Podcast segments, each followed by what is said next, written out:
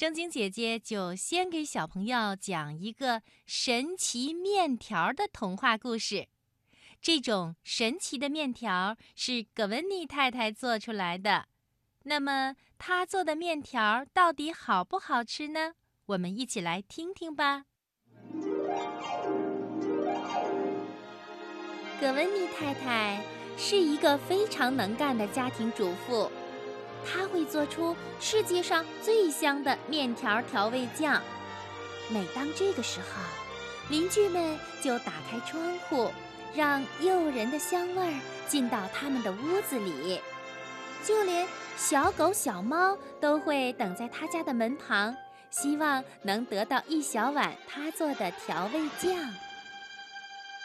但是。每当葛温妮太太的一家人坐下来吃她做的空心面的时候，他们简直太难过了。这哪是面条啊？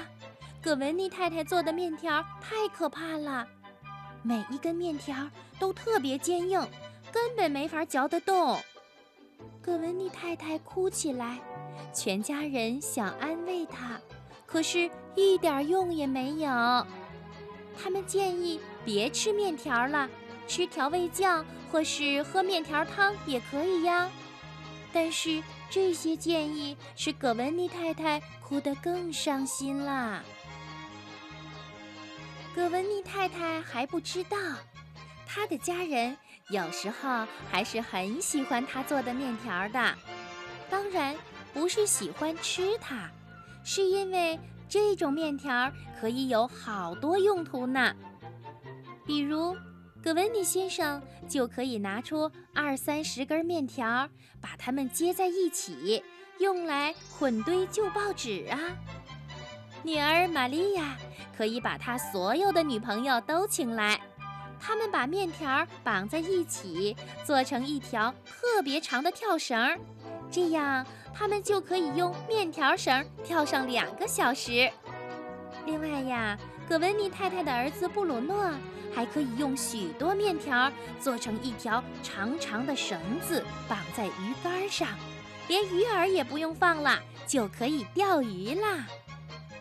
葛文尼先生和孩子们达成一项协议，永远不告诉葛文尼太太他们用面条干什么了。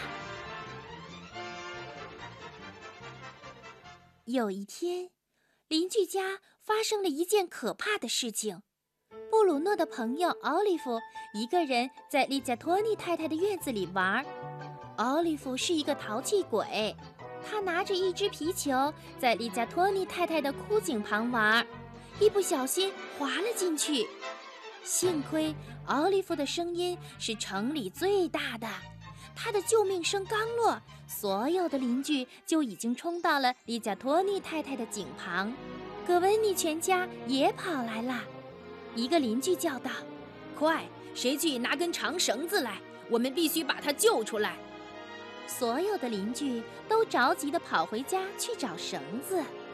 他们找啊找啊，但谁也没有找到又粗又长的绳子。就在这时候，玛利亚想出了一个主意。她对葛文妮太太说。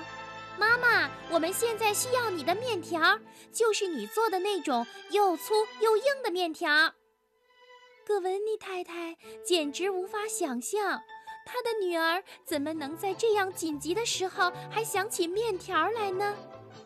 就在葛文妮太太犹豫不决的时候，玛利亚又说：“求求您了，妈妈，就这一次，您别问为什么，相信我，我有充足的理由。”于是，葛文丽太太回到家，不一会儿，她端着一大盆干面条来了。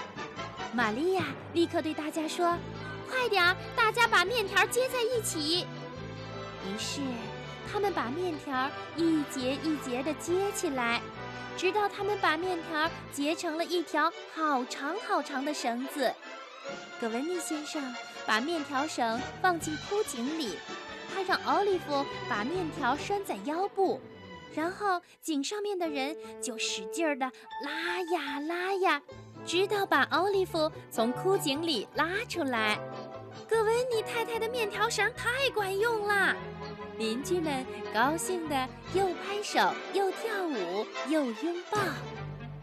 葛温妮太太呢？她呀，正静静地站在身后，心里觉得特别自豪，因为是他做的糟糕的嚼不动的面条救了奥利弗的命啊！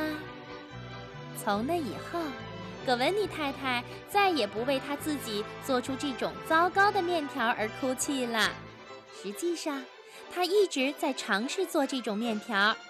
而且他还发现了这种面条的新用途，那就是用面条当晾衣绳，挂在他家的后院晾衣服。